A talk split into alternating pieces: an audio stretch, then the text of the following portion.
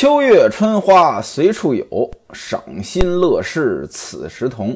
百年若不千场醉，碌碌营营总是空。听薛姑子呢这么忽悠了一通，西门庆说：“姑姑，你且坐下，细说一下到底是怎么做，我听你的。”薛姑子说了：“我们佛祖呢留下了一卷《陀罗经》，这《陀罗经》有什么用呢？能让人上西天。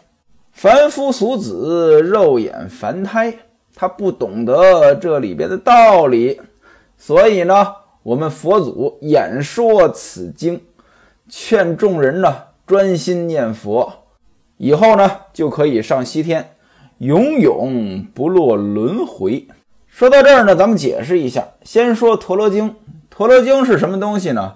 学徒我也不知道，我知道呢有个陀罗经背。您哪位要是听过这个相声《白事会》，那里边写的是。葬礼，哎，死人有个被子，叫陀罗经被。在清朝啊，这个一般来说呢，皇帝的女人还得达到一定的级别，哎，这才可以用这个陀罗经被。王公大臣过世之后，要想用陀罗经背，你自己说，哎，我用了，这不行，得申请啊，皇帝同意才行。慈禧太后的陀罗经背这东西呢，现在还有啊，还在展览。陀罗经背上边就有这个陀罗经，不过呢，它是藏文。薛姑子提到这个陀罗经，就是这个东西，它可以让人不落轮回，所以死之后呢，啊，盖上这个，死人呢就西方接引了。那为什么要不落轮回？什么叫轮回？这大伙儿呢都知道。转世投胎，据说人死之后呢，哎，那个到了地下，过这个奈何桥，喝这个孟婆汤，忘却前世的事情，然后投胎，这叫轮回。你在佛教当中的理论呢，认为人来到人世之间呢，他是来受苦的啊。这个轮回呢，轮一回呢，受一遍苦，所以叫轮回之苦。但如果说你修行到一定程度，啊，你做了很多的善事，你就可以跳出轮回，上西天当神仙，不会再死了，永远在那儿享福。那位说有轮回这回事吗？这个别说啊，还真有人研究这个，也有人呢，呃，找了一些案例，发现呢，有一些人呢，可能没喝孟婆汤啊，还记着上辈子的事儿。拿这些案例呢作为轮回的证据，国内国外都有研究这个的，听着呢挺有意思，但是不是事实呢？学徒我呢也没亲眼见过。您哪位要是有兴趣呢，可以找一找这方面的材料呢看一看。薛姑子给西门庆推荐《陀罗经》，他说了，佛祖说过，如果有人呢，呃，读这个经。或者呢，把这个经呢印刷呀、抄写呀，来传播这个经，劝别人呢也一起来读这个经，啊，多少人都行，从一人到千万人，啊，只要干了这个事儿，祸福无量，能得到很多的福气。听到这儿啊，可能有一些对互联网熟悉的人呢，感觉到那种熟悉的配方、熟悉的味道了。这不就是啊？那个拉几个人怎么怎么着，拉几个人怎么怎么着，多少人点赞怎么怎么着？哎，对，其实呢，技术在变化，但是逻辑、人性从古至今它没有什么变化。薛姑子接着说：“说此经里边呢，还有这个护珠童子经，家里面生儿育女有孩子的，哎，读这个好啊，有了这个经。”那就可以把孩子养得好，孩子呢长命百岁，没有什么灾病。现而今我手里呢有这副经版，只不过呢没人印刷。那位说了，什么叫经版？过去呢这个印刷术大家都知道啊，我们这个中国四大发明有个活字印刷。可能呢给人造成一些误解，认为中国古代啊过了宋朝，这印刷术呢都是活字印刷。其实呢，这是一种偏见。中国古代，即便过了宋朝，到了明朝、清朝，主要也是雕版印刷，它不是活字印刷。那位说了，为什么呢？其实这个逻辑呢很简单。各位您想一想，这一本书得多少字？就拿咱们现在正在说的这套《金瓶梅》来说，大约呢一百万字。您想一想，这要是活字印刷，这一堆字的这个印章在这放着，一个一个找出来排好了，还得排整齐了。你凹凸不平不行呀，对吧？排整齐了，然后呢，梆梆梆梆梆再去印，这其实工作量是不少的。你要说雕版印刷呢，哎，反正呢这书是这么写的，我就这么雕啊，随用随印。印刷量大，其实呢，这雕版印刷呢效率更高。那活字印刷用在什么场合呢？一般呢是这种个性化的印刷。您比如说啊，我这个今天谁过生日了，买个生日蛋糕啊，上边那几个祝福语，包括人名这东西它不可能大批量印刷啊。张三生日快乐，张三。李四可能人名呢都不一样，这时候呢有这个活字印刷呢比较方便。薛姑子说他手里有这个经版，那意思呢这个版是现成的，但是呢没有人印。老爹您只需要呢给点钱给点料，印上几千卷，装订好了啊，到各处呢去发一发，这就是很大的功德了。西门庆说：“这倒不难，但是不知道印这个经需要多少纸啊，多少装订量，印多少册，你得有个数给我呀。”薛姑子说了：“嘿，我的老爹呀，这账还用细算吗？啊，你先付九两银子，这算定金，让经房里边呢印个几千万卷。各位您注意啊，几千万卷，这是原文啊。装订完之后。”然后呢，你再付尾款也就是了。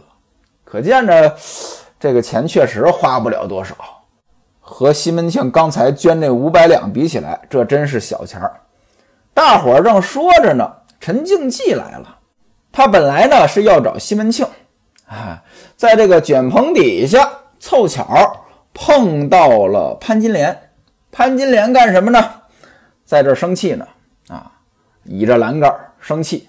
猛抬头看见陈静济，就像猫儿见了鱼仙饭一般。这是原文啊，就猫见了鱼，就这种感觉，把这一天的烦恼呢，都改作春风和气。二人一看呢，四下无人，手拉手就抱在一起了，开始深吻、舌吻。哎，两个人呢，这真是无比的缠绵。但是呢，心里边担心呀，这要被西门庆看见，活不了呀。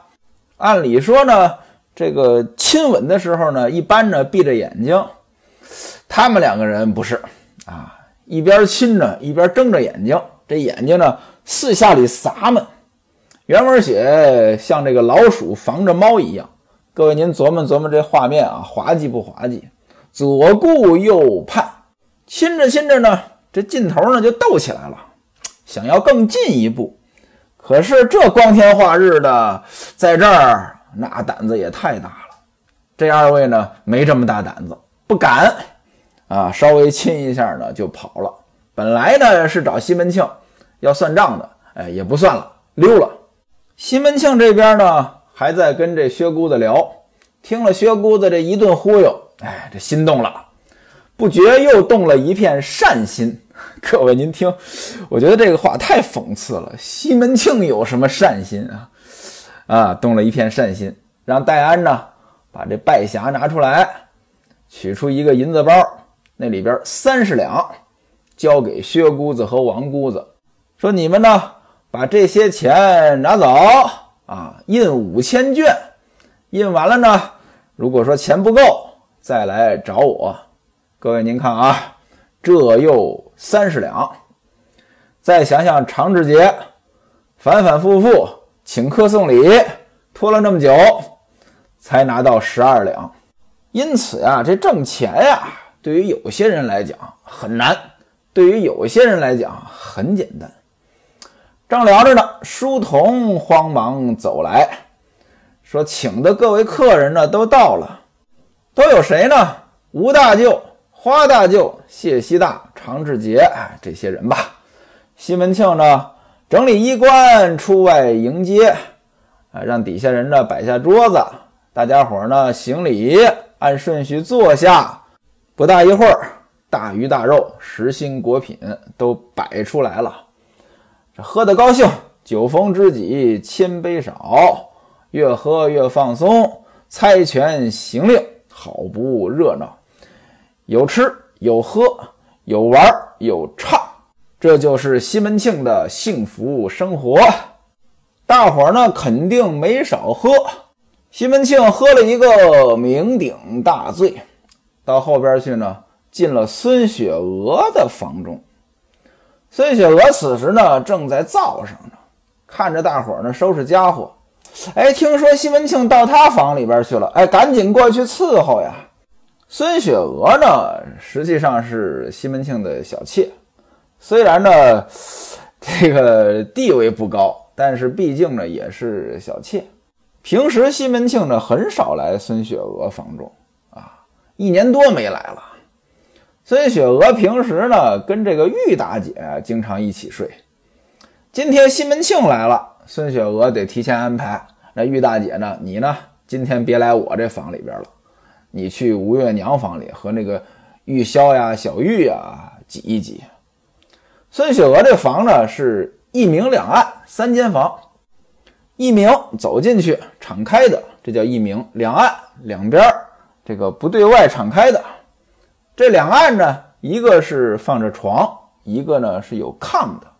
西门庆老不来了，孙雪娥呢，这迎接工作呢，肯定呢是做的很细致了，哎，又擦又洗的，哎，跟潘金莲一样，也是熏香早聘，早聘洗下边，给西门庆上茶，喝完茶搀扶上床，脱靴解带，睡觉。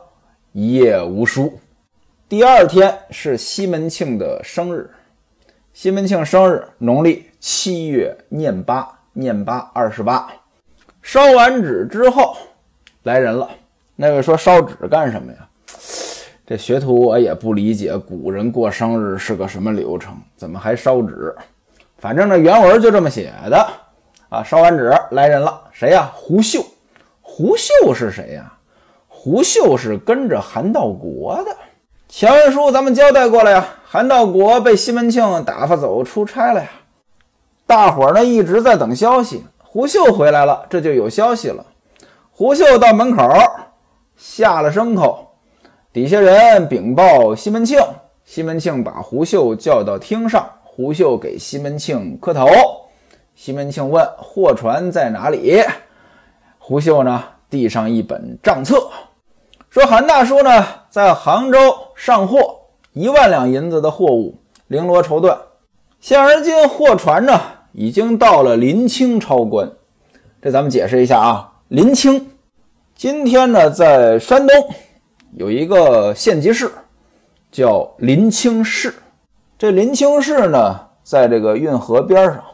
临清到清河多远呢？三十公里。很近了，那也就是到家门口了。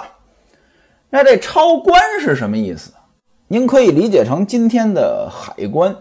您都知道，海关呢是对外贸易的时候收关税的这个部门。这个超关呢是明朝的时候在内部贸易收税的这个部门，也就是在货物的流通环节，你过这个关要交多少税。那为什么叫超关？钞指的是钞票，钞票就是纸币，纸币最怕什么呀？最怕贬值，对吧？因为这纸它值不了多少钱呀，你这个想印多少是多少呀。它不像实物货币，金银这里边它是有它的价值的。纸呢，印上多少就是多少，这它备不住它贬值啊。这个明朝呢，有个纸币叫大明宝钞，啊，全称大明通行宝钞。这纸币呢很大，大到什么程度呢？长三百三十八毫米，宽二百二十毫米。可能我这么说呢，您没什么感觉。这个纸币比那个 A4 纸大，这您就有感觉了啊。那这个也是世界上啊，迄今为止最大的钱，不是面值最大啊，是面积最大。但是呢，这东西它贬值，嘿嘿，它贬值呢，这些老百姓呢就不用。做生意的商人呢也不用，怎么办呢？呃，纸币的公信力呢肯定来源于政府，所以明朝政府呢就说了，啊，你们可以用这东西呢交税，所以呢这收关税的地方就叫钞关。当然了，这东西呢不是说，呃，你政府说它有价值就有价值的，它得有一系列的手段。换句话说，你得有储备。这明朝呢，这事儿没干好。后来到了成化年间，这个钞官也不收这个大明宝钞了，也收银子了。政府呢也放弃了这个纸币啊，这就是这个样子。不是说你印张纸，政府说它值钱就值钱的，纸币背后必须对应相关的购买力。美元为什么叫美金啊？当年有个布雷顿森林体系，美国领着一帮国家在布雷顿森林开了个会，跟他们说呢，以后呢，咱们之间做买卖都用我的钱，都用美元。大伙儿说了，凭什么我们都用你的钱呀？美国说了，你只要有我的钱，三十五美元，我给你兑一盎司黄金，你什么时候来，我什么时候给你。各位您想呀？那拿着美元就相当于拿着黄金啊，更何况它比拿着黄金方便呀，黄金多沉呀，拿着这个哎轻省，呃需要用黄金的时候找美国去要就行了。打这儿起，美元就是美金了。当然了，美国人的话呢，你也不能随便信。这话还不到三十年就作废了。一九七一年，尼克松说了啊，我们暂停。各位您注意啊，暂停。但是呢，这一暂就暂到了今天，可能就是永久的停了。美国人的话呢，这真得悠着点听，一不小心呢，就把您给忽悠瘸了。当然了，虽然如此，瘦死的骆驼比马大。到今天为止，美元呢，它依然是世界货币。各国啊，我不能说各国，大多数国家的主要外汇储备还是美元。不过呢，美元跟当年比也已经差很多了，而且呢，大概率未来美元的购买力仍然会长期下降。书说至此呢，说两句题外话。二零一四年开始呢，美元指数呢开始上行，到今年。这是二零二三年，基本上呢，这一轮美元指数的上行呢，算是结束了。接下来可能会有大级别、长周期的美元指数下行，有可能也是十年。当然了，可能有人问了，你一个说书的，你怎么能做这个判断呢？这也不是我的判断，很多人呢都这么判断。这话呢，可以放在这儿。准不准呢？咱们拭目以待。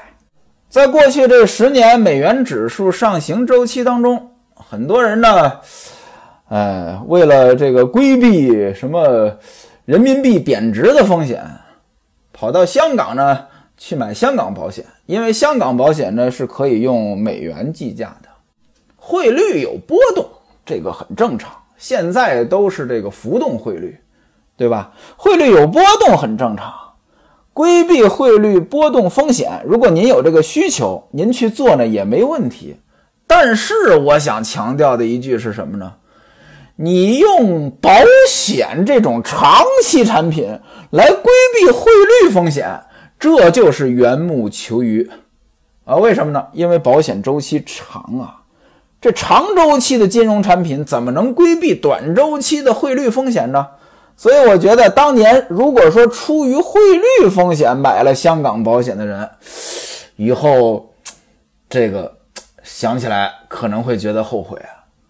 我也不是说到今天才说这个话的，长期听我节目的人一定知道，即便是美元指数的上行周期。我也仍然表达过这样的观点，而且呢不止一次。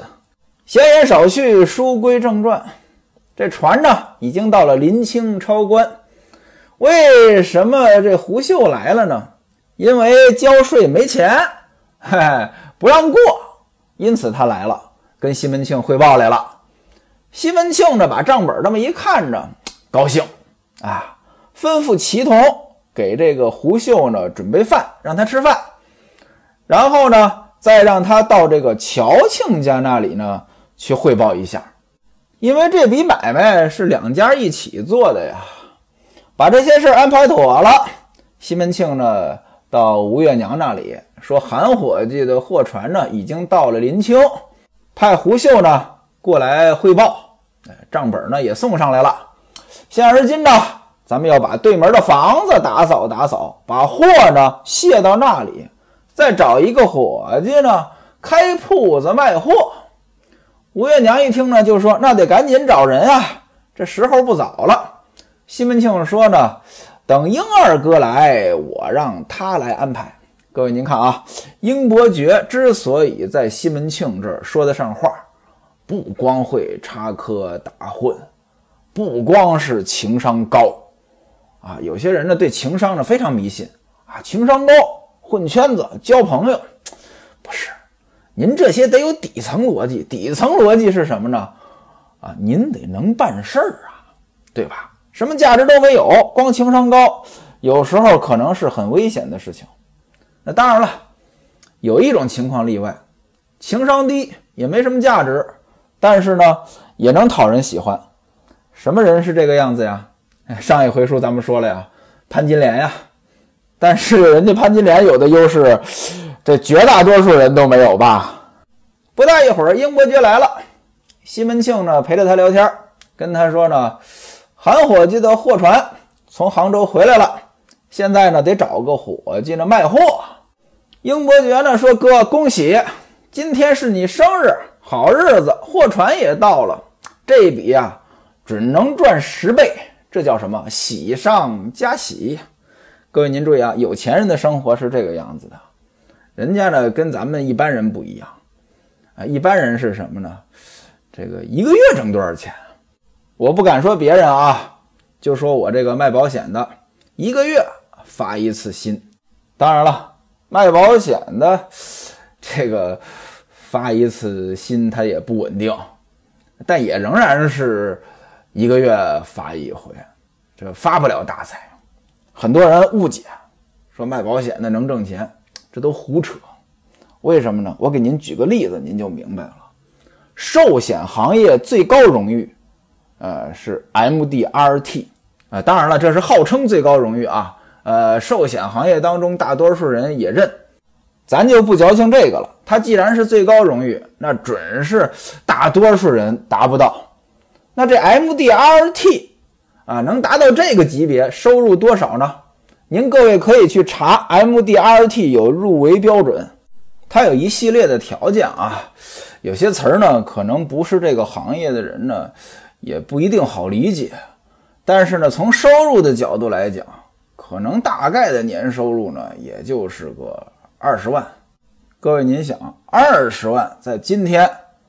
这个算是一个什么级别的收入啊？当然了，不算低收入。可您别忘了，整个寿险行业能入围 MDRT 这个所谓的最高荣誉的人可是不多的。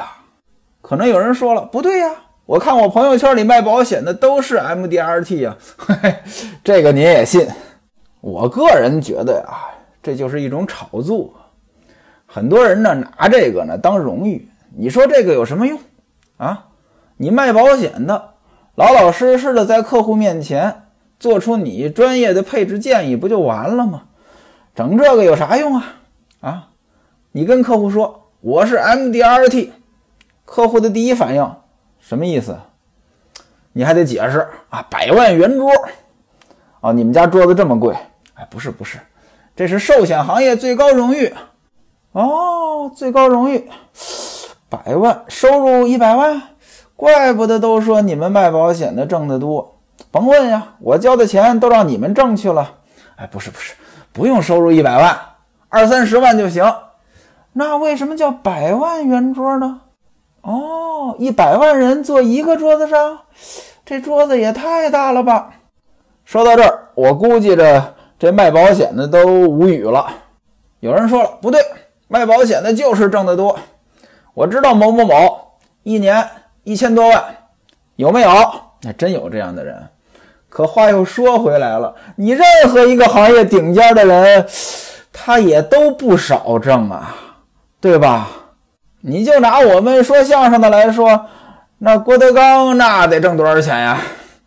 可是我也说相声呀，我挣这点钱连车费都不够啊！你不能拿郭德纲代表整个行业呀。说了这么多，就想跟您说，这按月挣钱的人，一般来说呢。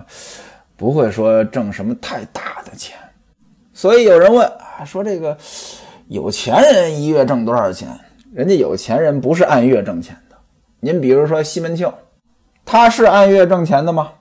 他当个武官，朝廷呢也会给他发俸禄，但这个对他的收入，呃，可以忽略不计呀。人家是一传过去，一传回来，那就挣了好多人几辈子的钱。有人说了，那说书的我听明白了。我之所以发不了财呢，是因为按月领工资。明儿呢我就辞职，我再也不按月挣钱了。我跟您说啊，您可千万别这么干。